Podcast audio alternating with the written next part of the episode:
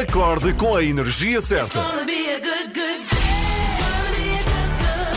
São a minha companhia de viagem e fazem-me acreditar que o meu dia será sempre melhor. É muito bom escutar-vos. São fenomenais logo pela manhã.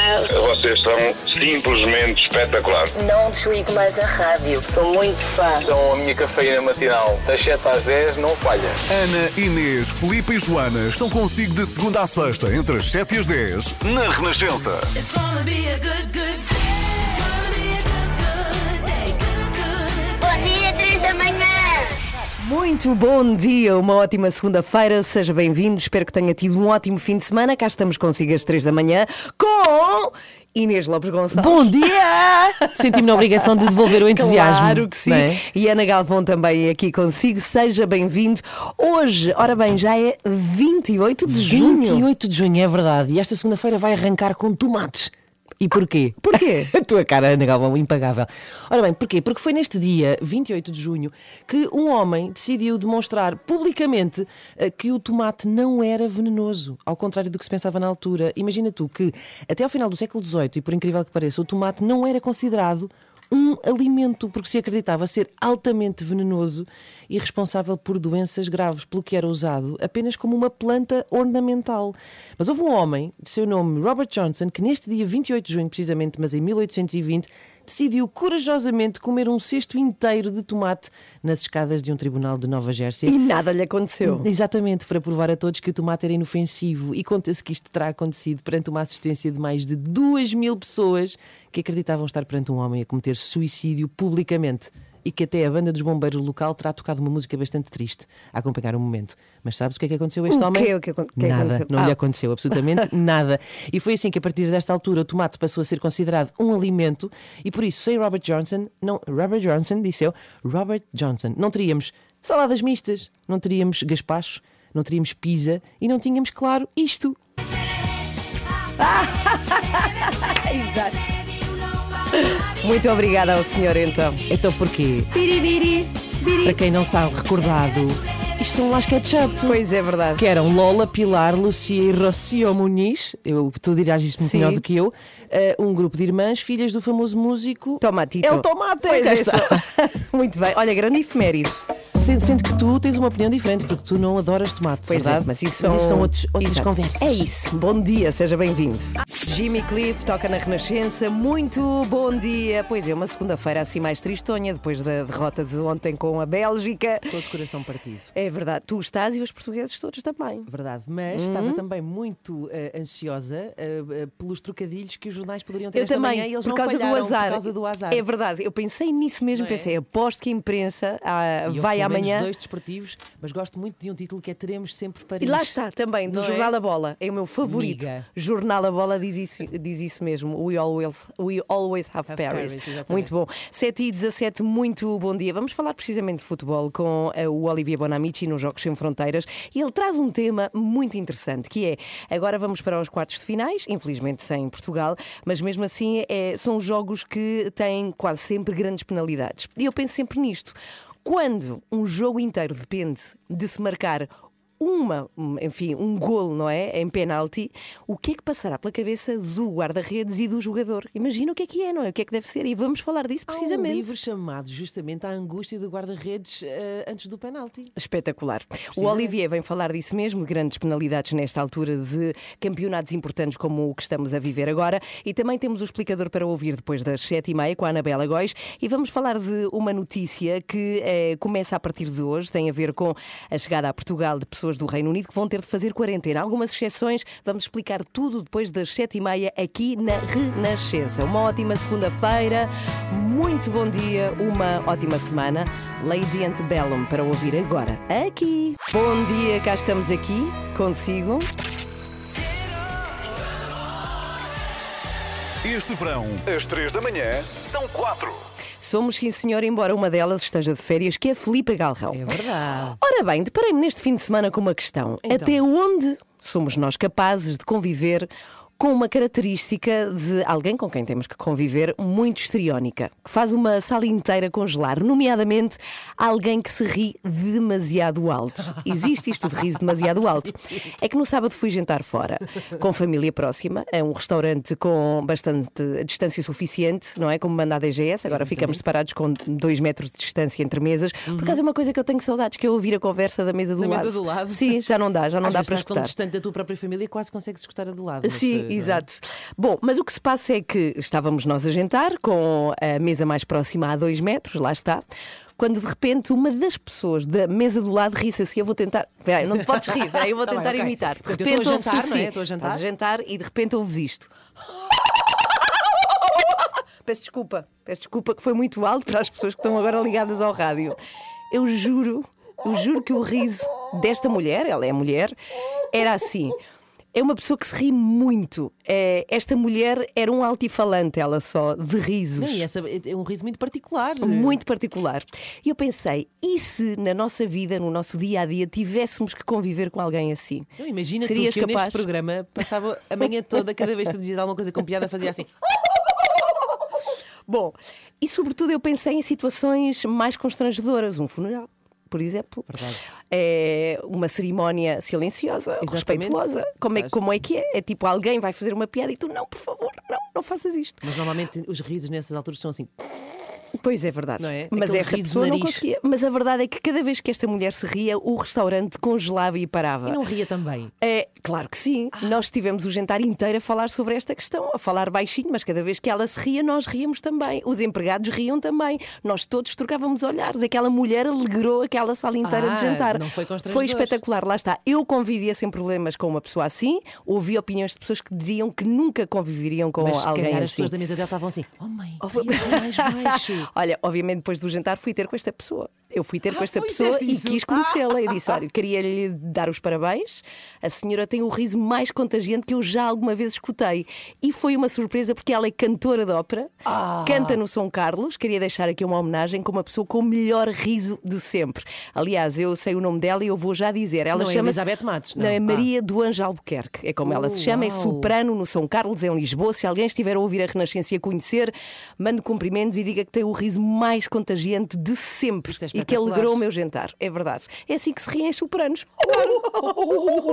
Quem é que é a pessoa que tu conheces que tem o riso mais Olha, contagiante? essa história está a fazer lembrar. A minha mãe tem um riso bastante contagiante, mas essa história está a fazer-me lembrar hum, um- uma altura da minha vida em que eu passava eh, férias ali na zona de Sintra, da Praia das Maçãs. eh, e havia uma, uma figura pública eh, que nós todos conhecemos bastante bem, que também costumava eh, estar por lá, porque eu penso que ela tem ali uma casa perto, mas ela conhecidíssima por essa sua característica. Eu lembro-me muito bem de entrar num, num café um, e ouvir uma gargalhada que, que, enfim, soava pela sala inteira, que era quem? Quem? Helena Sacadura Cabral. Ah, espetacular, tem um grande riso, sim, senhora. Que não é, é assim verdade. estridente, é mais. É Sim. mais eh, Pois é verdade. É mais é. assim. Sim, sim. Beijinhos à Maria, eh, À Helena à Helena Sacadura. Cabral, peço desculpa.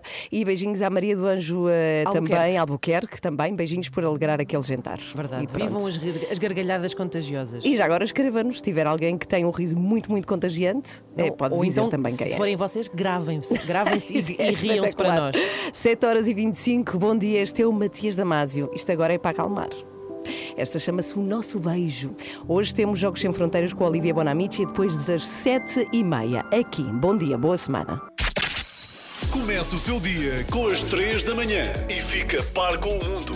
Na Renascença. Já a seguir não perca o explicador aqui mesmo na Renascença, é a altura em que lhe explicamos uma entrevista que marca o dia.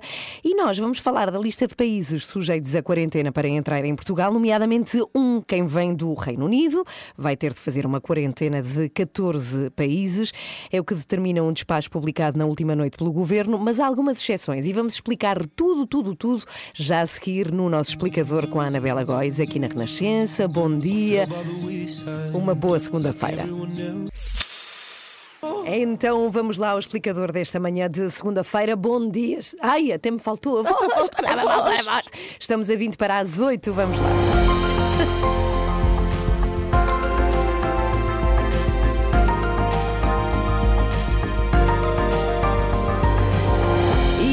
Quem chega a Portugal continental vindo do Reino Unido tem de cumprir quarentena de 14 dias. A medida entrou em vigor à meia-noite. E a dela, que falamos no nosso explicador, Anabela, isto quer dizer que a partir de agora há reciprocidade, que Sim, também há- acontece quando vamos lá. Exatamente. Quem viajava de Portugal para o Reino Unido já tinha de cumprir quarentena. A medida está em vigor desde o passado dia 13, a altura em que o nosso país saiu da lista verde e passou para a lista âmbar, um nível intermédio de risco, eh, por causa das preocupações do governo britânico com o aumento da incidência da Covid-19, mas também com o aparecimento de casos da variante Delta Plus, inicialmente associada ao Nepal. Desde a meia-noite, Portugal também passou a exigir duas semanas de quarentena aos viajantes provenientes do Reino Unido, uma medida que António Costa tinha admitido na passada quinta-feira, à entrada para o Conselho Europeu, embora na altura o Primeiro-Ministro tenha dito que o nosso país seguiria aquela que fosse a decisão da União Europeia. Mas há exceções, Anabela. Sim, há, estão dispensados de quarentena os passageiros provenientes do Reino Unido que tenham vacinação completa há 14 dias, eh, com uma das vacinas autorizadas na União Europeia, como se sabe, são a Pfizer, Moderna, Janssen e AstraZeneca. É uma forma de tentar eh, conter a pandemia, evitar a entrada em Portugal de novas variantes da- do SARS-CoV-2. Aliás, foi do Reino Unido que importámos a variante Alfa, antes chamada variante britânica, e que foi dominante durante vários meses, e também a Delta, associada à Índia, que também já é responsável pela maior parte dos novos casos na região de Lisboa e Val do Tejo. A situação no Reino Unido está complicada nesta altura. O Primeiro-Ministro foi mesmo obrigado a adiar o desconfinamento, numa altura em que o país tem uma incidência próxima dos 170 casos por 100 mil habitantes e uma taxa de transmissibilidade de 1,3 e uma prevalência da variante Delta que ultrapassa já os 90% dos casos. Uhum. Mas, Anabela, não é só o Reino Unido que está na lista vermelha de Portugal, não é? Não, já antes também os passageiros vindos da África do Sul, Brasil, Índia e Nepal tinham de cumprir um isolamento de 14 dias e essa regra mantém-se porque todos estes países têm mais de 500 casos por 100 mil habitantes. No Brasil, por exemplo, a taxa de incidência chega aos 8.600 casos por 100 mil habitantes. Uhum. Ora, e este despacho do Governo também indica a lista dos atletas que estão autorizados a entrar no nosso país para participarem em, nas competições que, que existem, certo? Sim, e que podem entrar em Portugal sem necessidade de cumprirem quarentena. São 23 as competições que estão em causa, que vão decorrer no nosso país até ao próximo dia 11 e são muito variadas, incluem provas de ténis no Porto, em Almada, em Lisboa, jogos da seleção de futebol sub-16, futsal, tiro com armas de caça, uma competição equestre em Vila Moura, aeromodelismo, motociclismo, também provas de golfe em Palmela, rugby, handball, enfim, é uma lista variada, são 23 competições no total. Bem, mas a verdade é que todo o cuidado é pouco porque, e é uma coisa que não antevimos eh, precisamente nesta altura de verão, mas a verdade é que a situação em Portugal está a agravar-se. É verdade, pelo sexto dia consecutivo, Portugal teve ontem mais de mil casos de Covid-19. Só tínhamos visto uma situação assim em fevereiro e na altura eh, a tendência era decrescente, ao contrário do que acontece agora, em que os contágios estão a aumentar. De acordo com dados do Centro Europeu de Controlo de Doenças, Portugal tem nesta altura 124 casos por 100 mil habitantes. Já somos o país da União Europeia com maior incidência de casos por 100 mil habitantes a 14 dias. Hum, a seguir a nós aparece Espanha, mas temos que nos preocupar naturalmente mais com o nosso país. Lisboa nesta altura, a principal responsável por estes números, que têm tradução no número de internamentos hospitalares. Há mais de uma semana que o número de, de pessoas hospitalizadas está acima dos 400. Ontem eram 477, mais 33 do que no sábado. E em unidades de cuidados intensivos temos 116 pessoas. Uhum, a ver se temos juízo e temos um resto de verão descansado. Até já, Anabela Góis. O explicador está também no site da Renascença, rr.sapo.pt. Então, já a seguir vamos falar do. Eu acho que é um tema do qual não devíamos falar mais e devíamos apagar, que é que está a acontecer um campeonato europeu de futebol. Sim, sim. Esquecíamos, é? Apagávamos essa- Apagávamos, mas Exatamente. hoje ainda vamos ter que falar com o Olivier porque estamos a chegar aos quartos de final e a verdade é que é provável que alguns jogos se decidam através de grandes penalidades e é obviamente um momento dramático não só para adeptos, mas também para o guarda-redes e para o jogador que tem que chutar a bola. E é disso que vamos falar já a seguir com o Olivier aqui nos Jogos Sem Fronteiras, sempre à segunda e quarta-feira, nas três da manhã. Bom dia. Grande clássico, sim senhora. So Far Away, Dire Straits. Aí vamos nós. Jogos Sem Fronteiras. Com Olivier Bonamici. Bom dia, Bom dia. Olivier. Olá, bom dia. Ele está cá, eu prometo que Eu ele já está o vi, cá. eu ele já é o vi. tão alto, sim, ele ainda por cima tem uma boa estatura, dá para perceber perfeitamente quando ele chega. Vamos falar de grandes dia. penalidades. Ah, Olivier! Aí estás tu. dia. Bom dia. Tudo bem? Está tudo, estás com voz de estás- segunda-feira, está tudo bem. Tudo ótimo, Ah, magnífico. bom! Não, não, não. Você Pois dormi muito não. bem, dormi bem. Apesar de- da derrota de ontem. Pois, estás claro. triste, não é? Com Portugal. Um pouco, um pouco. Mas enfim. Mas é que estás mesmo. o que abatido, se está passa? abatido. Eu nunca vi o Olivier assim. Já alguma vez tinhas ouvido o não, Olivier não, assim? estou ótimo. Nunca. Estou ótimo. estou ótimo. Então vá, vamos lá. Temos aí os quartos de final, não é? E vamos ter uma série de grandes penalidades e sofremos muito com isso, Olivier. Sim, eh, este fim de semana a minha namorada perguntou-me, Olivier, que andas a ler. Eh, ela faz sempre ela- a mesma faz pergunta. sempre a mesma pergunta, E respondi a solidão, do, eu respondi a solidão do marcador de grandes penalidades. Eh, Realmente, após o livro sobre a geopolítica e o esporte Ah? russo, ela Sim. pensou mesmo, Olivier, tu és um homem leve. Mas expliquei que, de facto, sim, os grandes, as grandes penalidades é algo de fascinante do futebol. Uhum. Ao mesmo tempo cruel e magnífico, elegante e bárbaro. O que também é fascinante é que uma espécie de duelo a Sergio Leone, o marcador, a bola, o guarda-redes só faltam então a harmónica. O sucesso eh, de um vai depender do fracasso do outro. E o autor do livro, em conjunto com vários psicólogos ligados ao futebol, analisou quatro fases na altura das grandes penalidades: a designação dos marcadores, o tempo de espera, o caminho até o pontapé da grande penalidade e, finalmente, o remate. E pergunto eu para vocês, Sim. na vossa opinião, qual é a fase considerada a mais estressante? Para mim é, o- é o- é o tudo que antecede. Ah, Claro, como é. Sim, para mim é um momento. Não, não, para mim isso, é- isso é outra coisa, isto é outra fase. Para É. mim é aquele Dentro- momento que antecede, não é? Em Exato. que... Então qual é que é? É o Olivier? tempo de espera. Ah, Exatamente. É está, exatamente sim. como no encontro amoroso. A espera é o pior. E por isso a vertente psicológica é importantíssima nas grandes penalidades. E por isso no Europeu 2016 tivemos esta imagem extraordinária do Ronaldo que vai dizer a João Moutinho: "Eh, puto, anda, Anda a bater, bater, tu bates penalidade, bem." tu bates bem. Exato. E a parte psicológica é tão Ele disse importante. mais uma coisa, mas não podemos dizer aqui. Sim, não podemos, não, não.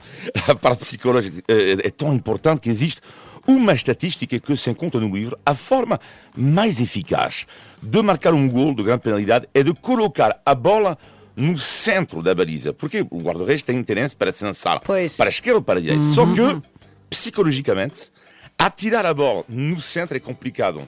Porque em caso de falhança, tu vais ter um sentimento de quase vergonha. Tanto que tu vais atirar mais à esquerda ou à direita. Pois. Isso é que é incrível na grande penalidade, que eu adoro, que é mais fácil de marcar, claro, com uma oportunidade normal, só que é por ser mais fácil que o medo de falhar aumenta. E por isso também há quem destabiliza o adversário. Lembra-se do Ricardo 2004 no Euro, Claro. quando tira eh, as suas luvas contra a Inglaterra, ou ainda no Mundial 2014, isto eu adoro, a Holanda, Luís Van Gaal, o treinador, ele vai, para destabilizar o adversário, tirar o seu guarda-redes. Ela nunca visto na história do Mundial. No momento da grande penalidade, vai sair o guarda-redes titular e vai entrar só um guarda-redes Claro. Para isto. defender a- E a Holanda É ganha. tudo o que seja imprevisível ou que saia um bocadinho do que, se- do que se É. espera. Havia, havia um, eu penso que era o Simão Sabrosa que fazia isso. Ah, tinha sempre uns passinhos que dava antes de marcar uma grande penalidade. Exatamente. E ainda surpreendente, em 1984, esta imagem genial de Bruce Groblar, o guarda-redes do Liverpool. Ele está a jogar a final, joga contra a Roma, e o que é que eu vou fazer? Ele faz conta que está bêbado. E vai eh, mexer as suas pernas, as pernas como hum, fossem espaguetes. Fez uma dancinha. uma dancinha. E lá o jogador da Roma fa- falha completamente. Mas o erro aí que achei genial, um episódio, só para terminar, um erro de, de- de grande penalidade em 2008, eh, Chelsea-Manchester United. E para quem pensa que isto é o azar, eh, vão ver que não é.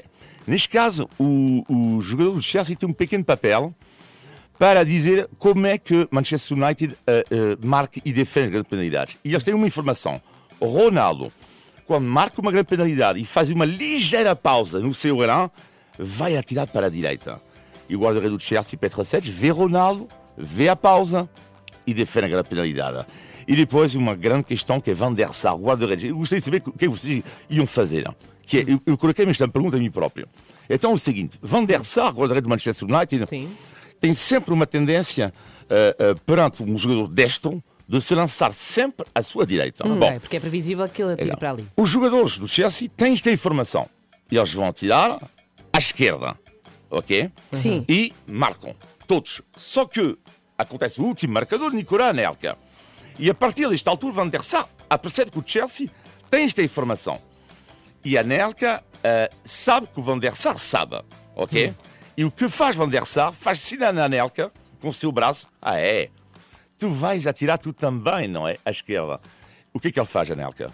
Ele atira para a, para a esquerda. O que é que vocês acham?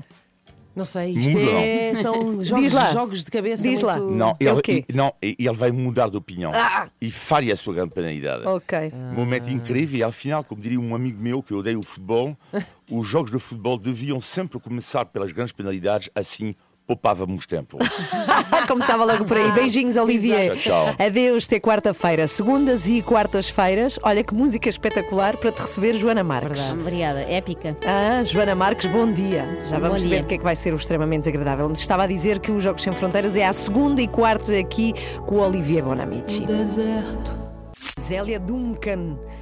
Com Catedral na Renascença. Muito bom dia. Quatro minutos para as oito. Olá, Joana Marques, Olá. oficialmente. Bom Bom dia. dia! Então o que é que vamos bastante. ter no extremamente desagradável? Como é que vai ser hoje? Olha, hoje vai ser muito bom, para Sim. variar. E desta vez vai ser mesmo bom. Ah, e tem a ver com Ferro Rodrigues. Ok. E também com a nossa eliminação da seleção. Ah, então vai ser mau. Não, vai ser, vai Tá ser bem. desagradável, mas isso já Tá sabes. Ah, continuamos a contar com o apoio da iServices. Uhum. IServices que é líder de mercado nos serviços de reparação multimarca de smartphones, tablets e MacBooks e que tem um site novo, iServices.pt. Olha, tem um site novo. Tem. Que espetacular. Está tudo remodelado, vão lá ver. Vão lá ver. Às 8h15 também pode ver o extremamente desagradável em direto se se ligar ao Facebook da Renascença. As 3 da manhã, na Renascença, das 7 às 10. Já a seguir extremamente desagradável com Joana agora? Marques. É assim, não é já, é daqui a Ok. 3 Excepcionalmente, minutos e meio. excepcionalmente é às às oito e 8 e um quarto. Tá bem, Então tá o que é que vamos ter? Olha, vamos ter eh, Ferro Rodrigues. Ui, ui, Coisa que ui. não aconteceu em Sevilha, porque teve tanto tempo a dizer que ia e depois não E depois foi. foi para o Algarve. Sim. E deu azar. Deu muito azar a sua ausência, portanto Ok. quero aqui castigá-lo publicamente. Ah, vai ser grave, porque tu raramente metes com figuras do governo. Vai acontecer hoje. Pois é, pois é. Portanto, Ok. se eu não aparecer amanhã, Portanto- já sabem do que foi. Temos um extremamente desagradável rico em ferro hoje. sim, sim. Uou, hoje faz exato, bem. com hoje faz ferritina. bem à saúde. É, já a seguir também pode ligar-se ao Facebook da Renascença, ver o extremamente desagradável em direto. E esta música espetacular, ah, I'm Ryan gonna run to Adams, you, é é essa. Run to You, para ouvir aqui, já a seguir extremamente desagradável, é o primeiro e continua a ser o podcast mais ouvido em Portugal. Ah. Ah, Então aí vamos nós, extremamente desagradável na Renascença. Bom dia. Extremamente desagradável. É mais forte do que eu. Com o apoio de Rica em Ferro, iServices. A edição de hoje é rica em Rico em ferro. É rica em ferro. pobre, Pobre em ouro. Também. Ahm, é verdade, Portugal foi eliminado do Euro, não sei se tinham notado, Ah, aconteceu então ontem à noite. Não posso. Ah, E eu sei quem foi o culpado. Quem? Muita gente está a acusar Fernando Santos, este e outro jogador, não, não. Foi Ferro Rodrigues, que não foi a Sevilha, e isso claramente destabilizou a equipa, não é? Ainda por cima porque ele era o mais entusiasta de todos com isto, do Euro.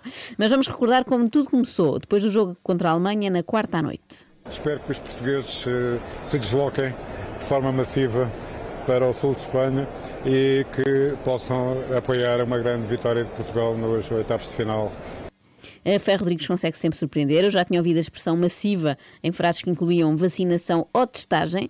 É a primeira vez que vejo massiva com o sul de Espanha.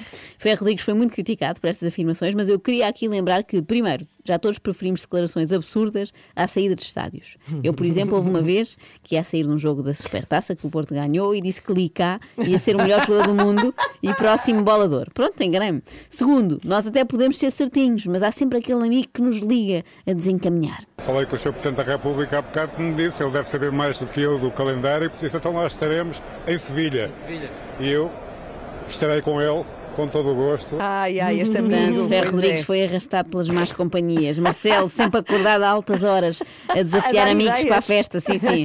A verdade é que Ferro podia ter ido pela calada, não é? Não dizia nada a ninguém e ia à Sevilha na mesma, como fez a Ana Galvão. Ah, que calúnia! Eu estive em casa o fim de semana todo em Portugal. Não, não, não, não, não te antecipes e não acrescentes coisas que não estão aqui escritas. Estiveste em casa, sim, mas dos teus primos, em Sevilha. Não disfarces agora. Mas pronto, não queres admitir, tudo bem. Até acho que fazes bem, para as pessoas não se lembrarem de seguir o teu exemplo da próxima. Já Ok. Ferro Rodrigues não só disse na quarta à noite que estaria em Sevilha, como repetiu na sexta em pleno dia e em plena Assembleia da República. Até eh, para a semana. Muito obrigado. Bom fim de semana a todos. Os que puderem, em Sevilha, claro. Os Claro. que puderem em Sevilha, Em Sevilha, claro, claro. tem tudo para se tornar uma frase mítica do universo socialista, rivalizando com outra que surgiu recentemente. Aqui estou, Manuela Cássio, Pois dita é. por Carlos Moedas ao fazer-se convidado para o Fórum TSF. Próximo ouvinte a participar neste debate é candidato à presidência da Câmara de Lisboa. Bom dia, Engenheiro Carlos Moedas, bem-vindo ao Fórum TSF. Bom dia, Manuela Cássio. Muito obrigado pelo convite. Não foi o convite, o senhor é que se inscreveu como ouvinte? Exatamente. Aqui estou. Aqui estou, Manuela Isto é tão bom acontecer. Eu vou passar, eu vou passar a ir a sítios onde, para os quais não me convidaram, festas de anos, casamentos, chegar lá e dizer aqui estou, Manuela Cássio, agora tirem-me daqui. Perfeito, perfeito, era alguém ter ido a Sevilha com uma t-shirt a dizer aqui estou, Manuela Cássio, e víamos assim na bancada. Por favor, façam casamentos em que nem, nem ninguém se chama Manuela Cássio. é? Sim, claro, Ai, obviamente, se for no casamento do Manuela Cássio, também tem graça. Atenção. Não, mas há aqui uma coisa, só, parece o nome de uma mulher, não é? Para ti era, era a Manuela Cássio. Há quem diga, é, não era eu, mas eh, circula por Ah, aí pronto. que há pessoas que pensavam que era Manuela Cássio. Bom, mas voltemos àquela vamos que é a figura do momento, não é a. Manuela, é o Eduardo, de tal forma que acho que o Fórum TSF devia convidá-lo a participar, sem ter de ser em Ferro Rodrigues a inscrever-se. Devo recordar que, desde que é Presidente da Assembleia da República, Ferro Rodrigues já esteve envolvido numa série de polémicas relacionadas com futebol. Se calhar devia começar a ver mais ténis ou assim. Quando houve a célebre invasão de Alcochete, não é? no Sporting, por exemplo, Ferro Rodrigues foi dos primeiros a vir publicamente acusar Bruno de Carvalho. Não pode ficar impune quem deu passos decisivos para que esta situação gravíssima. Parece numa discoteca. ontem Não, isto parece é o Stranger. Things, aquela Podes série. Os dirigentes desportivos e aqueles que fazem do futebol português esta desgraça e, sobretudo, o meu clube, aqueles que fazem do Sporting Clube Portugal esta miséria em que estamos a viver. Mas onde é que ele estava com isto? Não, não. O sítio onde estava esta notícia é que tinha este som. ah, ok. Este som de fundo, mas portanto ele queria acusar todos os que fazem do Sporting a miséria que é. Isto há uns anos podia ser qualquer pessoa. Agora não, agora não, já passou. Claramente esqueceu que era Presidente da Assembleia da República e não Presidente da mesa da Assembleia Geral do Sporting. Eu sei que era, era um cargo que se calhar era mais apetecível, mas não. Outro episódio que ficou famoso foi a altercação de Ferro Rodrigues com um famoso também comentador do Benfica e deputado, André Ventura. Na altura, Ferro Rodrigues repreendeu o líder do Chega, até aqui parece tudo normal, mas por usar demasiadas vezes a palavra vergonha, como se fosse um palavrão. Não faz sentido tanta coisa vergonhosa que Ventura já disse no Parlamento e Ferro Rodrigues vai embirrar com um inocente substantivo. Sr. Deputado utiliza a palavra vergonha e vergonhoso com demasiada facilidade e o que ofende muitas vezes todo o Parlamento. E ofende-o a si também. A ti também. A ti também. Vamos continuar. Iam. Mas a tentativa de Ferro Rodrigues esbarrou num pedido de defesa da honra que aqueceu os ânimos. Defesa da honra? Defesa da honra, sim senhor. Então faz favor, diga lá É o que tem a que dizer. penso eu, penso eu que um deputado utilizasse expressões que entender legítimas, no contexto que entender legítimo, da liberdade de expressão que lhe é atribuída Não, pela não há Constituição liberdade de expressão quando se ultrapassa a liberdade de expressão e dos outros, que é aquilo que o senhor faz a maior parte das vezes que intervém. Este foi um episódio especialmente triste porque levou muitos portugueses normais e não os famosos portugueses de bem a verem-se obrigados a defender André Ventura, é. que era uma coisa que eu não desejava nada, e a sua liberdade de expressão, neste caso, mesmo que seja uma liberdade usada de modo muito repetitivo, é certo, para dizer vergonha, envergonhados, vergonhoso. Será que se Ventura dissesse opróbrio, ignomínia, infâmia. Foste procurar fe- sinónimos. Podes dizer ao Claro. próprio, ao próprio outra vez. Opróbrio, não é nada Isso fácil. é quando vendes um carro à pessoa ao próprio. Ou vendes ao próprio. Trata Desculpem. opróbrio, normalmente há aquele cartaz, não é? Exato. É que foi uma imigração com uma palavra muito específica. Apareceu com o meu filho em casa, quando ele canta pela 20 vez a música do Frozen, e eu lhe corto o pio, sem nenhum respeito pelo, seu, pelo, pelo facto de estarmos os dois Claro. no Estado de Direito Democrático. E vamos continuar o debate. Tem a palavra a senhora deputada Joacir Catar Moreira. Faz favor, senhora deputada. Não tem a palavra, já, já terminou. Joacir Catar Moreira. Joacir. Pois é, está aqui a derradeira prova que Ferro Rodrigues não lê jornais nem vê notícias, não está a par da atualidade. Em 2021 não percebeu que estamos na quarta vaga da pandemia, provavelmente potenciada pelos ajuntamentos futebolísticos que já tivemos, e convida todos os portugueses a juntarem-se novamente em Sevilha. Em 2019, Joacir era a figura do momento e Ferro Rodrigues achava que ela se chamava Joacir. Isto sim é, como diria a sua antecessora, inconseguimento. O meu medo, eh, eu formulá-lo-ia de modo abstrato, é o do inconseguimento. Ferro não tem medo nenhum e segue de inconseguimento em inconseguimento, não consegue ficar calado. Como no início da pandemia, em 2020, quando disse isto. Então nós íamos eh, mascarados para o 25 de Abril. Era o que faltava. Mais uma claro. vez não viu as agora. notícias e pensou que quando se falava em usar máscara era para ir de Homem-Aranha ou de enfermeira marota. O que era de facto estranho Imagina. nas cerimónias do 25 de Abril. Com uma seringa. Olha, esse até era temático, realmente. Pois é. Isto resolvia-se tudo se Ferro Rodrigues ouvisse a Renascença, não é? Porque nós temos Claro. meia e meia hora noticiários. Portanto, por favor, senhor, informe-se. Claro que pouco tempo depois, Ferro Rodrigues começou a aparecer todos os dias em público mascarado. E isto é como acontecer, ele diz uma coisa e acaba a ter, a ter de fazer o seu contrário. É como aqueles homens armados em bons que dizem: Ah, e tal, eu em casa faço e acontece, lá em casa eu é que decido tudo. E decidem. Decidem acatar as ordens da mulher e lavar a louça quando ela manda e estarem caladinhos que ela não quer ser incomodada enquanto vê a novela. Bom, no caso do euro também foi mais ou menos assim. Marcelo Rebelo de Sousa decidiu ficar, Ferro Rodrigues decidiu não ir. Atendendo a que o Sr. Presidente da República entendeu não se deslocar a Sevilha, o Sr. Presidente da Assembleia da República confirmou que também não estará presente, já que ia a convite do Sr. Presidente da República. Ah, ficou sem um Ah, amigo para ficou ir. pendurado. Claro, Quem é que vai? claro. Quem é que vai? Pois ah, então é. já não vou. Ficou pendurado. Não, isto é como ser convidado para o grande casamento do ano, como acompanhante do nosso namorado, não é? Somos aquele mais um. Andarmos a gritar aos sete ventos que vai ser uma grande festa e que já comprámos o vestido e na véspera o nosso namorado acaba connosco. E ele é que vai sozinho. Mas calma que Com entretanto... outra. Com outra, com uma galdéria qualquer. Ou vai encontrar uma lá, que nos casamentos encontram-se muitas. Mas calma que entretanto tinha havido uma justificação para esta insistência absurda na migração temporária de portugueses para Sevilha. Os que puderem, em Sevilha, claro. E este sábado, por escrito, também. Que o número de portugueses em Sevilha seja elevado. Ferro Rodrigues justifica que não gostou de ver na Hungria 80% dos presentes contra a seleção portuguesa e lembra. Portugal não é Lisboa. Não foi sem querer. Nós sabemos, mas tanto quanto sabemos também, eh, Ferro Rodrigues mora em Lisboa. A tal cidade cuja área metropolitana está encharcada de Covid outra Mas vez. foi o que eu pensei, mas não podemos sair, claro. Pois é, mais uma pode. prova de que o Ferro Rodrigues lá está. Não lê as Eh, notícias. Não vê notícias. Mas neste caso não era preciso, bastava falar com os vizinhos, eles diziam. Mas a justificação parece-me ótima, tenho de reconhecer. Inferioridade numérica de adeptos nas bancadas contra outras equipas europeias é inaceitável. Já a recordista de casos de Covid-19 por 100 mil habitantes comparado com outros países da União Europeia não faz mal nenhum. Boa. Afinal, concordo com Ferro Rodrigues. Agora, de repente, este- toda esta corónica ficou sem sentido. Até porque se viu a diferença que fizeram os adeptos presentes ontem a Sevilha. Serviu-nos de muito, não é? Ganhámos Uhum. e tudo.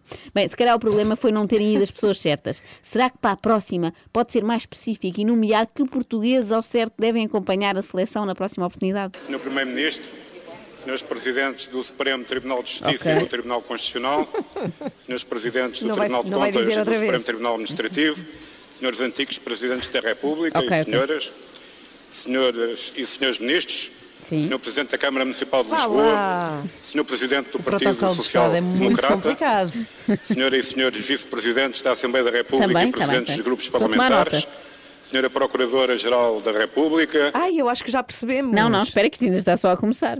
senhores antigos presidentes da Assembleia da Também é República e importante. Primeiro-Ministro, senhores conselheiros de Estado, Ai senhoras e senhores secretários de Não é Estado, fácil. senhores chefes de Estado-Maior dos três ramos Vamos das ter que alugar caminhonetes, senhoras e senhores deputados, senhores deputados ao Parlamento Europeu, senhor Núncio Também. Apostólico, decano do Corpo Diplomático, Ok. Epá, pronto, chega, chega. Não, o do Chega também pode ir, sim, senhora. Desde, Não, que, não não, diga, desde que não diga que Fernando Santos é uma vergonha. Isso é que senhora não. Provedora de Justiça, senhores representantes da República Ah, para as regiões segue. autónomas dos Açores e da Madeira, senhores Presidente e Vice-Presidente das Assembleias Legislativas Ok. das regiões autónomas da Madeira e dos Açores, Também, também. senhor Vice-Presidente do Governo Regional da Madeira, Também vai. Mas espera, não tires, não tires. É que ainda, ainda só falou da Madeira e dos Açores, faltam as ilhas da Armona, da Colatra e de Tavira. membros do Corpo Diplomático, mais autoridades civis e militares, Tudo, senhor Cardeal pá. Tudo de. Lisboa, senhores Conselheiros da Revolução, senhor Presidente e membros da direção Ok. da É, já Ana, chega, não alguma aguento coisa. mais. A É, sério, Olha, não atenção posso. que a convocatória de adeptos em dia a meio. Não posso acreditar. extremamente desagradável.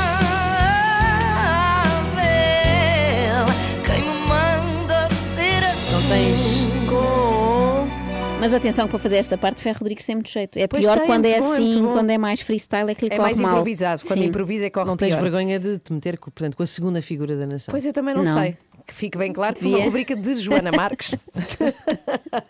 Com o apoio de iServices, líder de mercado nos serviços de reparação multimarca de smartphones, tablets e MacBooks. Saiba mais em iServices.pt. Quando e como quiser. No Facebook, no Instagram, no Twitter. A Renascença está sempre consigo. Então está combinado já a seguir Pedro Azevedo. Por acaso é uma coisa que eu estava a reparar ontem, que é as equipas que jogam connosco, os Hum. adeptos dos países, vão sempre disfarçados de qualquer coisa Sim, que tenha sim, a ver. o estrunfo Os ontem. estrunfos, sim. E batatas fritas. Vocês não repararam? Vi um Batata pacote. não vi, vi um estrunfo e da outra vez com a França tínhamos visto um Obelix. Um Obelix. E nós nada, nem um pastel de nata. Nós podíamos ir de guarda de seródio, não é? Era assim os desenhos Pois, animados de- um galo Barcelos? Um galo de Barcelos, um pastel de nata, um tipo assim disfarçado. Nada, e é por isso que perdemos, não é? Pode Neste ser por caso, isso, por causa disso agora devia estar a ser estudado, se, se há relação causa e efeito. Muito bom. Daqui a pouco, Inês Lopes Gonçalves, o que é que nos vens contar? Ora bem, vou falar de Legos. Legos! Pois é. Gostam de Ok. Legos? Não, ainda ontem pisei um e é uma Então, dor horrível. Vão, vão ter a Eu oportunidade também não, de, de não falar sobre adoro. isso daqui a pouco. Não, meu filho sim, mas. É possível. É tudo espalhado, É ótimo. parecem ruínas. Os Queen na Renascença, It's a Hard Life. Bom dia, 20 para as 9. Bom, eh, já todos sabemos que Portugal sai do Euro 2020. Mesmo Oh. assim, mesmo Uhum. assim, vamos aproveitar estes últimos dias porque até terminar o campeonato somos campeões. E imagina que de repente vai que suspendem o campeonato por qualquer motivo tá e ficamos mais 4 anos. Isso era incrível. Bom, mas a verdade é que um gol da Bélgica acabou com o sonho dos portugueses de repetir a façanha. A seleção nacional está de regresso mais cedo do que o previsto na Bela Sim, Góis. termina a participação no Euro 2020 sem cumprir o objetivo de revalidar o título de campeão europeu. Aliás, é a primeira vez que a equipa das esquinas não chega aos quartos de final. Connosco está agora um enviado especial da Renascença, Pedro Azevedo, ainda em Sevilha. Pedro, Pedro, Pedro, o que é que aconteceu à equipa portuguesa? Pedro! Bom dia, Pedro Bom dia. Azevedo, bem-vindo. Obrigado, bom dia. De facto, eh, houve tanto azar que até acabou por ser um azar a fazer o golo da equipa da Bélgica. E eu acho, eu acho que esta participação portuguesa terminou com honra, porque a equipa lutou e deu tudo, eh, mas terminou sem glória e sem sorte. Fundamentalmente sem sorte. Uhum. Faltou a Portugal aquela ponta de sorte de que são feitos os campeões. Até uma bola eh, ao poste e aquela sorte. não é? Sim, aquela do Fez. Exatamente, à bola oposta do Rafael Guerreiro, 24 remates. Eh, A equipa belga fez apenas 6 e apenas um enquadrado, tem 100% de eficácia. Isto também é falta de sorte. O Rui Patrício não faz uma única defesa em todo o jogo e aquela sorte que houve em 2016, lembram-se naquele jogo dos oitavos de final o Croácia- na- com a Croácia, o Quaresma marcou aos 117 nos quartos Ah, de se é final. Quaresma, Joana a Polónia. recorda, sim, de certeza. Ah, Joana recorda-se de certeza. Sim, sim. Nos quartos de final eh, ganhámos por penaltis à, à Polónia. Na final, aquele momento de inspiração do Éder no prolongamento. Gastámos a esses sorte momentos, toda aí, não é? É, esses momentos que, é- que são necessários aos campeões. Desta vez não. Repare-se que aqui com, com, com a França, eh, o árbitro, o árbitro enganou-se eh, e assinalou mal um penalti a favor da França no momento em que equipe- as equipas iam para o intervalo e Portugal estava à frente do marcador. E esse golo acabou por galvanizar a França. Com a Alemanha, mesmo a jogar mal, talvez a pior exibição da era Fernando Santos, o Renato Sanches acertou no poste da baliza dos alemães aos 78 minutos e poderia ter relançado a equipa portuguesa. Enfim, desta vez, de facto, não houve sorte, houve azar e acabou por ser um azar a fazer o golo que afastou a equipa portuguesa. Oh Pedro, e agora quais são as consequências deste resultado, até a nível financeiro? O que é que Portugal deixa de ganhar? É, em primeiro lugar, a consequência é, é desportiva, porque eh, afeta o prestígio. O campeão da Europa sai muito cedo desta competição. É a pior presença de Portugal em campeonatos da Europa. Pela primeira vez, como disseste há pouco e muito bem, a equipa não chega aos quartos de final. É verdade que só desde 2016 o campeonato passou a ter 24 equipas e, portanto, a ter oitavos de final, mas também é verdade que em nenhuma das outras sete fases finais Portugal participou, eh, em que Portugal participou, a equipa deixou de estar pelo menos nos quartos de final. Para Fernando Santos, que tem contrato até 2024, nenhuma consequência, Uhum. ele tem muito crédito, venceu o Europeu de 2016, venceu a Liga das Nações em 2019, eh, o próximo objetivo é levar a equipa ao Mundial de 2022.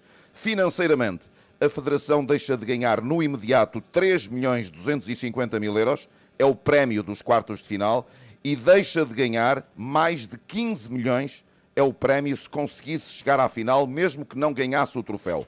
Em 2016 ganhou 25 milhões, desta vez leva para casa apenas, entre aspas, claro, leva para casa apenas 13 milhões de euros. E uma grande tristeza, não é? Porque não, Exatamente. não passamos à fase Que não tem seguinte. preço, que não tem preço, Anabela. É, Eh, Pedro, fundamentalmente porque, repara bem, eh, eh, a Holanda ontem, por exemplo, também foi para casa. Mas não há neste campeonato da Europa, não há uma seleção com um futebol arrebatador. E eu acho que Portugal não é inferior a nenhuma das seleções que ficam na prova. E, portanto, foi pena porque havia aqui essa chance de Portugal revalidar o título. Uhum. Portanto, Pedro, tu aqui já o disseste hum, eh, que, que Fernando Santos tem esse crédito, mas, portanto, o lugar do selecionador não está em risco, é isso?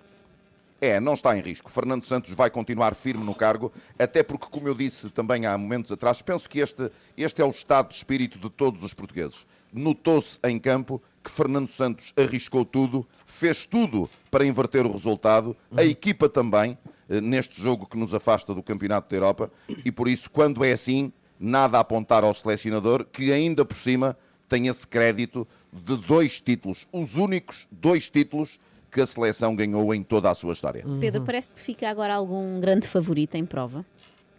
Eu penso que estava no grupo de Portugal na primeira fase o novo campeão da Europa. Ou a Alemanha ou a França.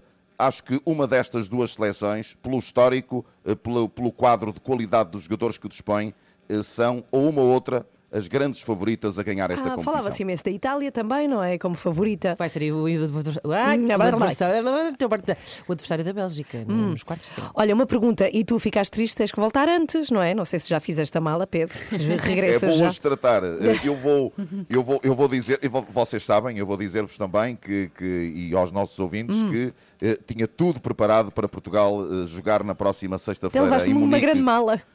É verdade, com, a, Oh, com, com a é. Itália, íamos jogar com a Itália em Munique na próxima Uhum. sexta-feira e a logística aqui na Renascença estava toda preparada para que todos saibam que também nós tínhamos essa enorme confiança. Pois. Estava tudo preparado para eh, me deslocar eh, já amanhã de manhã para a Alemanha e eh, começar a fazer a cobertura à volta desse- desses quartos de final frente à Itália. Uma vez que já não vai ser possível, a partir de agora vou tratar da logística para o regresso. Olha, Pedro, pelo menos o que é que eu posso dizer-te para te animar? Olha, aqui está mais fresquinho do que em Sevilha. é isso, está, está Acredito, mais, as temperaturas estão mais, fresquinhas, mais fresquinhas. Beijinhos, Pedro, e Deus boa obrigada, viagem. Pedro. Beijinhos, bom 15 trabalho. para as 9, Pedro Azevedo, desde que fomos, eh, enfim, para o europeu, que está a acompanhar a seleção, que esteve aqui connosco e já não estamos, já não estamos no eu. Que ser no está Qatar. tudo mal, é, está tudo, tudo é tudo triste, é tudo triste. Coisa muito importante a dizer é que ainda eh, há 12 minutos para quem quiser passar pelos leilões ainda do 3 por Todos. Ainda estão a valer alguns objetos espetacularmente Normalmente, valiosos. nos leilões, os últimos minutos são os mais decisivos. portanto, Emocionantes, claro. Emocionantes, sim, Nunca sim. fui a um leilão, já Não, foram? então passa por lá. Tá bem, passa vou por lá. fazer. É que Vou terminam licitar. às 9, Eu uma vez passa fui a por. um da, da Christie's. E então? Não foste Comprei um Não foi quadro. nada, não é nada. Um quadro de 15 milhões de euros. Tenho na Que sala. estupidez, tem, tem. Ah, Que grande mentira. música. A sério? Então Gosto, gosto. Uma vez Espera aí, vi- mas deixa-me dizer a morada rr.sap.pt por causa dos leilões. Eu já Agora vos diz lá. conto. Eu uma vez a Então um vá. concerto deste senhor e já vos conto a experiência. Ok, então agora aqui está Michael Bublé. Ui! De Michael Bublé, bem, estou muito ansiosa em conhecer a tua história Olha, com a minha Michael história Bublé. não é bem com ele, mas eh, eh, estava de repente num concerto dele. São coisas que Mas me acontecem na vida. Não sei, Ok. calhou Hum. e eram só mulheres. E, e o? Daniel, o Daniel que eu obriguei a ir, só havia mulheres. não- É assim uma coisa do Michael E o Bublé. Daniel, que é casado contigo, E sim, o Daniel para quem não sabe. Exato. Hum. Na altura não era, mas depois caiu nesse erro. Ah, e achei muita graça porque o Michael Bublé estava em palco e anunciou que o seu guitarrista é português ou tinha origem portuguesa e todo o pavilhão atlântico na altura irrompeu num aplauso e ele deixou passar algum tempo e depois diz: Estou a gozar, eu faço isto em todo o lado. Ah, isso foi muito bom.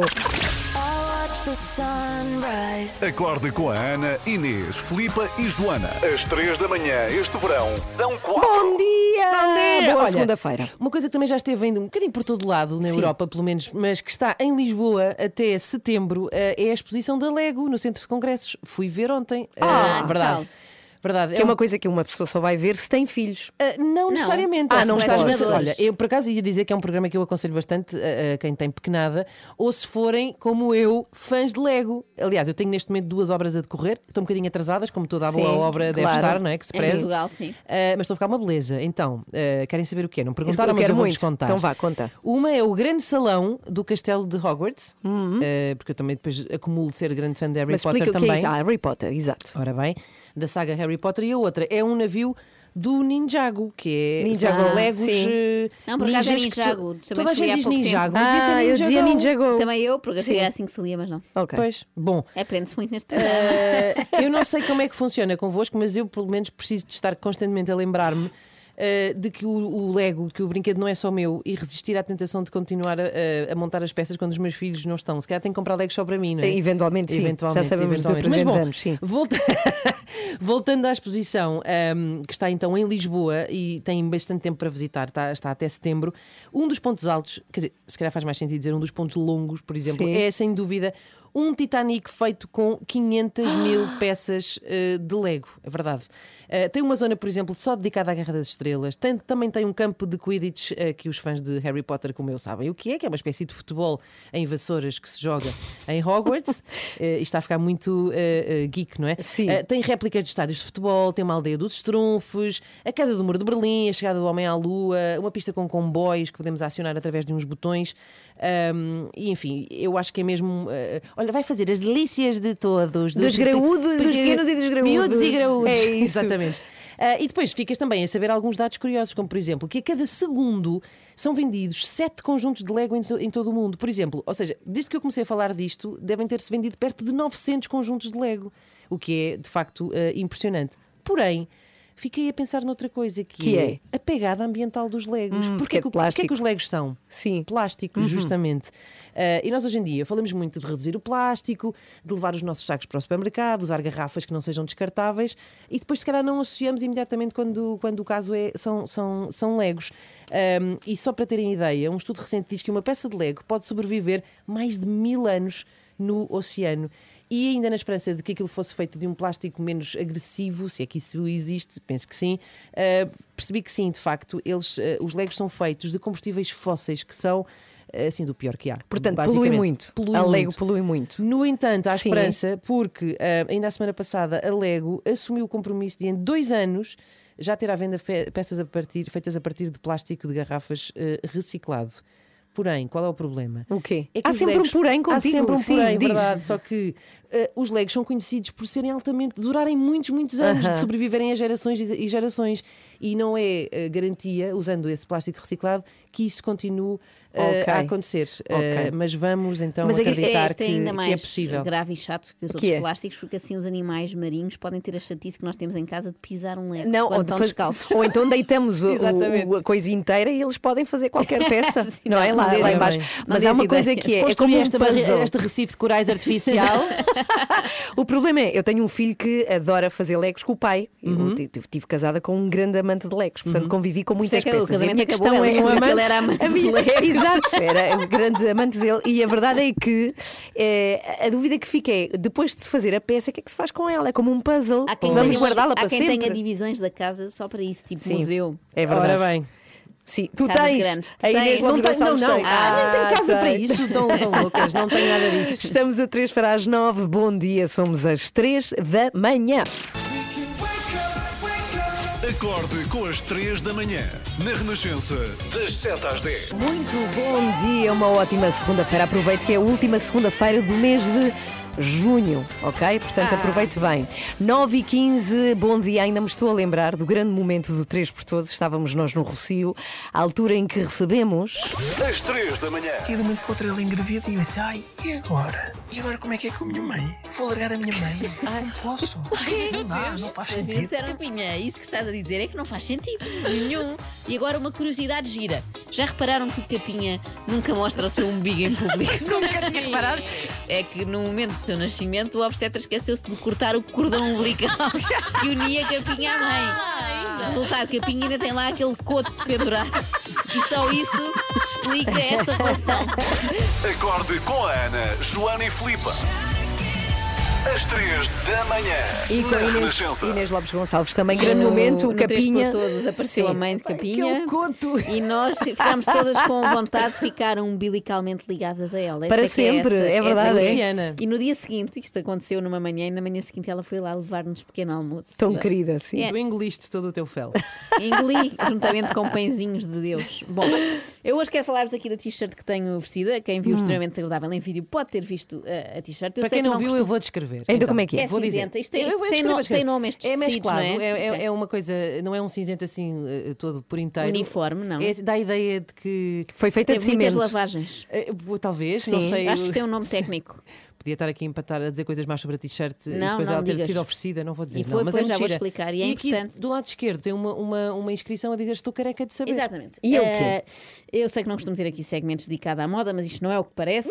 Esta t-shirt foi-me enviada precisamente por uma amiga minha, chama-se Marta, e resolveu criar esta t-shirt para alertar as pessoas para a doença que ela descobriu ter o ano passado, que é cancro do ovário. Isto agora de repente parece uma coisa muito grave e séria, mas não é. Não se assustem, não é uma conversa pesada. Antes de mais dizer que 100% dos lucros desta t-shirt revertem para a MOG, que é o Movimento Oncológico Gine- Ginecológico. Ou seja, MOG. MOG, Sim. podem ver na net, é uma Uhum. associação que serve precisamente para ajudar mulheres, neste caso, que têm este problema. Mas aqui o que eu quero falar não é da doença, eu queria destacar, é uma coisa que me espanta sempre e que até acho comovente, esta ideia da pessoa que é surpreendida por uma má notícia na sua vida, não é? E tem um destes sustos de saúde, seja qual for, conseguir concentrar-se não só na sua recuperação, mas tem ainda uma energia extra para ter ideias e para ajudar as outras pessoas Verdade. e, neste caso, alertá-las. Eu imagino isto um bocadinho, eu imagino muitas vezes a vida em desenhos animados. É assim um bonequinho que vai, cai num alçapão e depois das duas, uma tem duas hipóteses, ambas válidas, ou ficar lá até recuperar e vir para cima, ou vir logo, logo para cima para alertar mais pessoas para que não caiam naquele mesmo alçapão.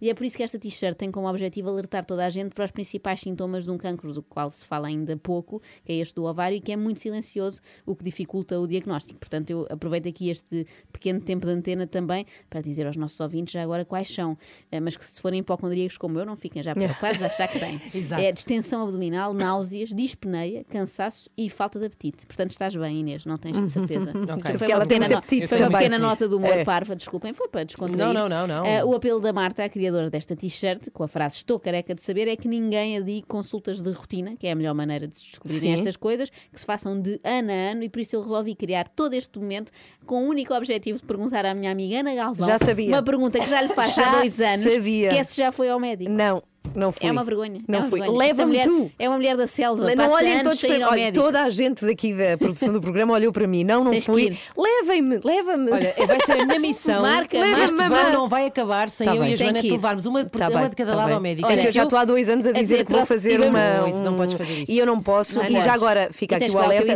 para mulheres como eu. É verdade, não façam o que eu faço. Por favor. Está bem? E quem eu prometo quiser que vou. eh, ter uma t-shirt igual a esta, que é, é uma contribuição simbólica para esta associação, Eu vou roubar é passar em Verni Savage Club. Ah, é muito .com. difícil Pois isso. É, mas como é Como que, é é? Então não podem procurar Verni? Verni? Não, mas se procurarem t-shirts, estou careca de saber, Tá MOG, chegam lá. É Chegam mais lá. fácil. Estou careca de saber. Ora bem, OMOG, M-O-G. Vou-te marcar uma consulta agora. Está bem. Sim, sim. E vamos, agora. vamos documentar tudo. Eu juro que vou.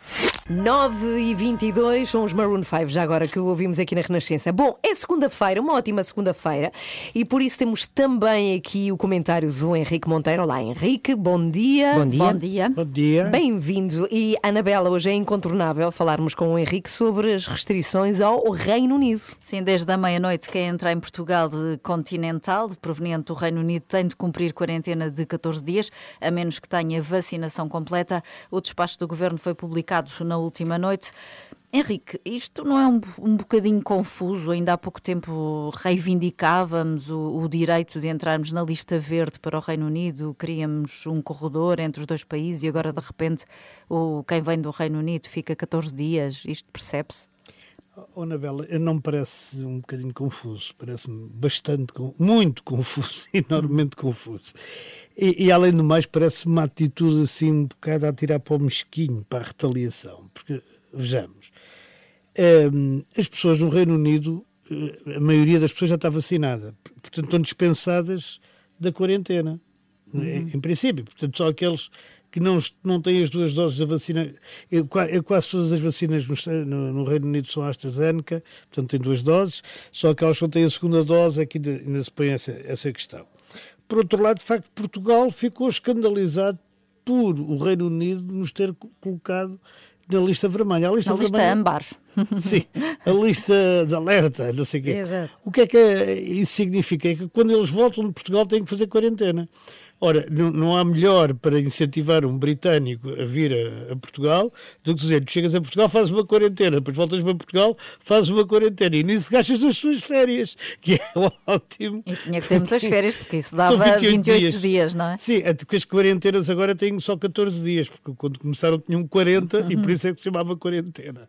Era nos barcos, mas isso é outra E, história. e o Primeiro-Ministro, na quinta-feira, até admitia esta possibilidade, mas dizia que seguiria as decisões que fossem tomadas pela União Europeia. E se a União Europeia Sim, decidisse e- isto em relação aos países terceiros, Portugal seguiria essa indicação. E afinal, Não, não foi o caso. E, e além disso, há outra questão. Eh, Nós exigimos quarentena a diversos países, entre os quais a África do Sul, a Índia, o Brasil, o Nepal e agora o Reino Unido. Mas porquê? Eh, Baseamos-nos em dados objetivos, que é o número de infectados por 100 mil habitantes, ou por milhão, ou como se queira. Agora, há uma série de países que nem sequer estatísticas têm, em que a gente não faz absolutamente nada. Por exemplo, no Uganda, a gente sabe lá quantas pessoas há. Na Guiné-Bissau, a gente sabe lá quantas pessoas há. Eh, mesmo em Angola, em Moçambique e noutros países mais evoluídos, no- na, na- na Tanzânia, na- no Quénia, a gente não faz a menor ideia, quer dizer, e, e depois países da América Latina onde também não se faz a menor ideia. A menor ideia. Portanto, esta ideia e esta questão de se exigir uma quarentena eh, devia, ou, ou seria para todos os países que viessem de, de- de sítios não determinados, salvo aqueles em que a gente tem uma confiança absoluta em que os números estão, estão devidamente organizados, ou não, depois também não se percebe porque é que agora Brasil, a Índia, o Nepal, de facto tem muita gente. tem a mais África- de 500 casos por 100 mil Sim, habitantes. em África não é? do Sul, é verdade, mas então em Moçambique quantos tem? Uhum, Pois não E se sabe. Angola- E, Pois, e é o que facto está. de termos regras diferentes para a Madeira, a partir de quarta-feira a Madeira aquilo- entra naquela tal lista verde. não é? Sim, mas aquilo é uma região autónoma, portanto não, não somos nós que temos regras diferentes para a Madeira, é a Madeira que tem regras diferentes pelos próprios. Eu penso que a Direção-Geral de Saúde Nacional eh, concordou e, e por aí acho que fez bem, até porque uma das coisas que o António Costa foi explicar à senhora Merkel era que aquilo do Porto não tinha nada a ver porque em Lisboa é que estava mal. Ela percebeu aquilo tudo muito bem e no dia seguinte a Alemanha pôs-nos também na lista vermelha. A partir de amanhã, não é? Exatamente. O que parece que ela percebeu bem que Portugal tinha muitas regiões diferentes. Quer dizer, não se vai explicar a um alemão que com duas cidades a 300 km fazem um mundo de diferença, porque que nós somos um país relativamente pequeno. Na Europa somos médio, mas no mundo somos muito pequenino, não é? Uhum. Vais ter de aprender a falar alemão para explicar isso. É, Henrique vai- Monteiro. um dia Beijinhos. aprenderei. Obrigada. Beijinhos. Segundas e sextas connosco sempre aqui nas três da manhã. E agora, Michael Jackson, Beat It, para ouvir aqui na Renascença. Bom dia. Quando e como quiser. App, em podcast, no site, on demand. Renascença, a par com o mundo, impar na música. Entretanto, neste estúdio, Inês Lopes Gonçalves marca a minha consulta. Muito obrigada por isso. Já para está a ir ao acontecer. médico, eu juro que vou. Vocês marcam-me e eu não falto. O problema a é Inês marcar. já está ali a arranjar o telefone da clínica. Ok, muito obrigada, vais primeiro, Inês. Vais primeiro ao psiquiatra. Estou a brincar. Já a seguir, cada uma de nós vai trazer a notícia que eh, mais a marcou durante o fim de semana. Portanto, vamos fazer aqui uma de recolha de maneira? notícias. Uhum. Marcou muito. É, tá, Impressionou-te muito. Impressionou. Ah, repara, o trocadilho. Já vamos perceber o porquê. ah, só agora é que isto pega-se. Don't Leave Me This Way são os Commoners para ouvir na Renascença. Bom dia! Grande música, gosto muito disto. Don't Leave Me This Way, Commoners para ouvir na Renascença. Bom dia! Estamos agora a 20 minutos para as 10, uma ótima segunda-feira. Bem. Uma das notícias que mais marcou neste fim de semana teve a ver com o facto de me poder ter acontecido a mim. E por acaso já falámos disto aqui esta manhã, mas para quem não ouviu, aconteceu uma coisa incrível que parece retirada de um filme em que um cidadão inglês estava tranquilamente à espera de um autocarro, como qualquer um de nós podia estar numa paragem e de repente encontra um dossiê de documentos. E é genial, não é que o cidadão abre a pasta Não e eram encontra- radiografias. Não, era, era radiografia de um país. Ele encontra documentos secretos do Ministério de Defesa britânicos. Que levanta uma série de questões, não é? A principal, eu pensava que a Inglaterra estava muito mais avançada, eu não sabia que havia dossiê em papel, eu pensava que era tudo digital, vocês não. Lá está. Não, Em isso papel, revela duas eh, coisas: que hum. não só eles ainda usam papel, como as pessoas que transportam esses papéis andam de autocarro. Exato, é Sim, isso sim, mesmo. descobrimos duas coisas. Mas Exato. nestes documentos descobrem-se coisas importantíssimas e hiper secretas, como tensões entre a Rússia e a Inglaterra. E eu pensei, o que, que é que aconteceu a este senhor para deixar lá a pasta? Se calhar foi isso que aconteceu ao Fernando Medina. Oh, Ana. Perdeu um dossiê exato. no elétrico. Sim. O que é que te acontece quando tu deixas as coisas por Lá todo tá, lado? lá Sendo tá. que eu também deixo, não estou a apontar Sim, o dedo. Felizmente atenção. o nosso trabalho não é de responsabilidade. Não, mas ele estava estava no autocarro, aparece a esposa com sacos das compras e ela pede ajuda-me a carregar e claro. o senhor deixa lá o dossiê. Mas pronto, aconteceu em Inglaterra e isto é uma história verdadeira. E podia ter sido contigo E podia comigo, ter sido por comigo. exemplo. É verdade, Inês. Ora bem. Hum. Olha, documentos, eu acho que é aquilo que faltou eh, na notícia que este fim de semana também me ficou na retina eh, e que tem a é ver, eh, tem a ver com Está lá ainda, está lá. um roubo, basicamente é um plágio, é um, é um roubo mesmo, acho que não há outra palavra para dizer isto, de uma marca chinesa chamada Shine, ehm, ou Shane, não sei Não é como China, dizer. é- não, é Shein. Shein. Não é? Ah, ok. S-H-E-I-N. Isso era mesmo de China. É o Shein. É. S-H-E-I-N, portanto, Shein, Shein, não sei. O que, aconteceu, o que aconteceu com esta marca chinesa é que plagiou descaradamente a ilustração de uma artista portuguesa que eu por acaso já conheci e que, e que gosto bastante, ah, ah, que é a Lara Luís. Ah, usou uma ilustração dela que é um, um gato muito engraçado que diz apenas: tem um gato a descansar e diz, tu trabalhas e eu apenas olho e julgo-te, Ah, que é o que fazem os gatos, como Sim. sabemos. Ah, e basicamente o que aconteceu foi que esta empresa então ah, usou esta ilustração indevidamente, sem pedir autorização a ninguém, muito menos à autora, e estampou-a numa t-shirt que está a vender. E é um gigante ah, comparado com ah, não é, um, A pequenita uma pequena, Lara a pequena Luís, ilustradora que, Sim. ahm, que está a recorrer às redes sociais para manifestar o seu desagrado. E é o que ela diz: não posso fazer nada, só posso fazer barulho. Claro. E acho que bastante barulho foi feito. Devolve-nos o dinheiro, China. É isso mesmo. Pronto, 18 para as 10, já a seguir, também uma das grandes notícias do fim de semana. Marcou-me muito. E tem a ver com uma telenovela portuguesa. Sim, sim. É isso? toda- Esta paixão. Arrepiada? Ah, ia dizer impressa, mas não faz sentido nenhum. Imprimida. Fiquei imprimida com a notícia. Ah, ok. É já a seguir agora Bruno Mars para ouvir por cá uma ótima segunda-feira. Esta chama-se Lock It Out of Heaven. Cá está. Bruno Mars. Na Renascença, bom dia e boa segunda-feira, boa semana. Então há uma novela em destaque, é uma novela que se pode ver na SIC, e já agora, Joana, antes de falares, para as pessoas se situarem, vamos lá ouvir a música mais Adoro. conhecida do genérico. Vamos lá.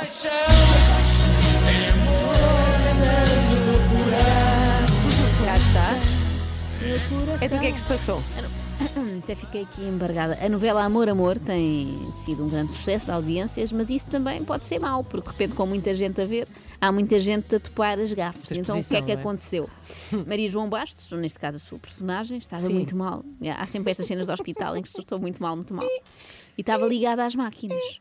E de repente há alguém, a com certeza o Cá. vilão, que quis ir lá desligar-lhe a máquina, não é? A, a máquina que estava a agarrar Vanessa, que é a personagem, à vida. É a máquina de suporte de vida. é Sim, isso? sim. Hum, Porém, a hum. máquina de suporte de vida era, na verdade, uma impressora. E mais concretamente, HP DeskJet F3080. Então, mas espera aí, explica. Na, na cena vê-se o senhor a carregar no botão e a desligar uma aquilo, é impressora isso? assim ao alto, portanto, Sim. hum, há aquelas impressoras mais assim sobre o baixinho. É mais não vertical É esta. uma torrezinha assim ao alto. Só que tem aqueles botões de power, de on-off Exato, e de imprimir, como as impress- Deve ter aquele da cartucheira e aquelas coisas todas. Ah, e, e, portanto, as pessoas começaram, isto tornou-se viral na internet, toda a gente a, a gozar muito com isto, porque de facto a produção da novela usou uma impressora, era o que estava ali à mão, como máquina de suporte de vida. Nesta mesma novela já tinha havido uma outra polémica há uns meses, quando ahm, Rogério Samora e Almino Gonçalves participam numa cena em que um Uhum. tenta matar o outro, sendo que o outro está entubado no hospital, mais uma vez. Também é muito Drama, clínica esta drama, novela, drama, com uma almofada. Ora, se ele está entubado, ele está a respirar na mesma, mesmo que Ah, lhe ponham uma pois é, almofada na está. cara. Mas tu não adoras- Mas essa era mais difícil de topar para mim do que a da impressora. Eu, eu gosto de imaginar a, a reunião que antecedeu a gravação dessa cena, que é. Eles faz com uma impressora, ninguém Ó vai Zé, notar. Põe uma impressora, ninguém vai reparar. Achas, as pessoas vão reparar, as pessoas não são parvas. Não, não, põe uma impressora, ninguém vai reparar. Ninguém vai reparar. Não, mas, Mas é olha- bom, porque é, por acaso eu acho isto muito útil. É uma máquina de suporte de vida, portanto, eh, mantém-nos vivos Sim. e ao mesmo tempo pode imprimir documentação que seja Claro, necessária. sim, sim, que- antes de- do momento acontecer. Eu já sabe- vi ótima paródia feita na internet. A em que- dizer? não, não é a dizer, é a fazer. É, uh, portanto, ao momento em que o médico ou a pessoa, não sei bem quem é, tenta matar a personagem da Maria João Bastos, carrega no botão e de repente puseram talões a sair da boca da Maria João Ah, Bastos. Sim, mas sim, olha sim. que uma vez na escola eu precisava de apresentar um trabalho e eu não tinha tinta na impressora e foi uma questão de vida ou morte. Portanto, cá está. Cá está. Pode ter sido Tcharam, também. estou agora aqui a bateria. É verdade, é uma notícia que eu tenho para vocês. É uma vontade de ir, que nós E temos aqui- também, né? Mas Vamos amanhã embora. voltamos. Amanhã temos voltamos sim. E antes de ir embora, o André Peralta, que é espetacular, deixou-nos aqui um resumo daquilo que aconteceu hoje. Hoje foi assim. No sábado fui jantar fora. Estávamos nós a jantar com a mesa mais próxima a dois metros, lá está. Quando de repente uma das pessoas da mesa do lado ri-se assim, eu vou tentar. Peraí, não te podes rir, eu vou Tá bem, tentar imitar. De Portanto, eu estou a jantar, não é? Eu estou a jantar. Estás a jantar e de repente ouves isto. Peço desculpa que foi muito alto para as pessoas que estão agora ligadas ao rádio. Os empregados riam também. Nós todos trocávamos olhares. Aquela mulher alegrou aquela sala inteira Ah, de jantar. foi foi espetacular, lá está. E foi uma surpresa porque ela é cantora de ópera, Ah. canta no São Carlos. Queria deixar aqui uma homenagem com uma pessoa com o melhor riso de sempre. É assim que se riem superanos. Claro. Bem, estou muito ansiosa em conhecer a tua história Olha, com a o Michael história, Bublé. eu estava de repente num concerto dele, são coisas que acontecem na vida. Não sei, Ok. calhou e eram só mulheres e, e o O Daniel, o Daniel que eu obriguei a ir. só E o. Daniel que é casado contigo. E o Daniel para quem não casado comigo, certo? Na altura não era, mas depois que eu nesse erro. Ah, e achei muita graça porque o Michael Bublé estava em palco e anunciou que o seu guitarrista é português ou tinha origem portuguesa e todo o pavilhão atlântico na altura irrompeu num aplauso. Ele deixou passar algum tempo e depois diz: Estou a gozar, eu faço isto em todo o lado. Ah, isso é muito bom. O deputado utiliza a palavra vergonha e vergonhoso com demasiada facilidade, o que ofende muitas vezes todo o Parlamento. Será que se Ventura dissesse opróbrio, ignomínia, infâmia? Foste procurar sinónimos? Podes dizer ao Claro. próprio, ao próprio outra vez? Opróbrio, não é nada Isso fácil. é quando vendes um carro à pessoa ao próprio. Vendes ao próprio. Trata opróbrio, normalmente há aquele cartaz, não é? Exato. É que foi uma indignação com uma palavra muito específica. Apareceu com o meu filho em casa quando ele canta pela 20 vez a música do Frozen e eu lhe corto o pio sem nenhum respeito pelo, seu, pelo facto de estarmos os dois no Estado de Direito Democrático. Às 3 da manhã, de segunda à sexta, entre as 7 e as 10, na Renascença. Adeus, até amanhã. Até amanhã. Cá Até estamos amanhã. consigo até às sete. Beijinhos. Até lá. Adeus. Paulino Coelho já a seguir consigo aqui na Renascença. Uma ótima segunda-feira.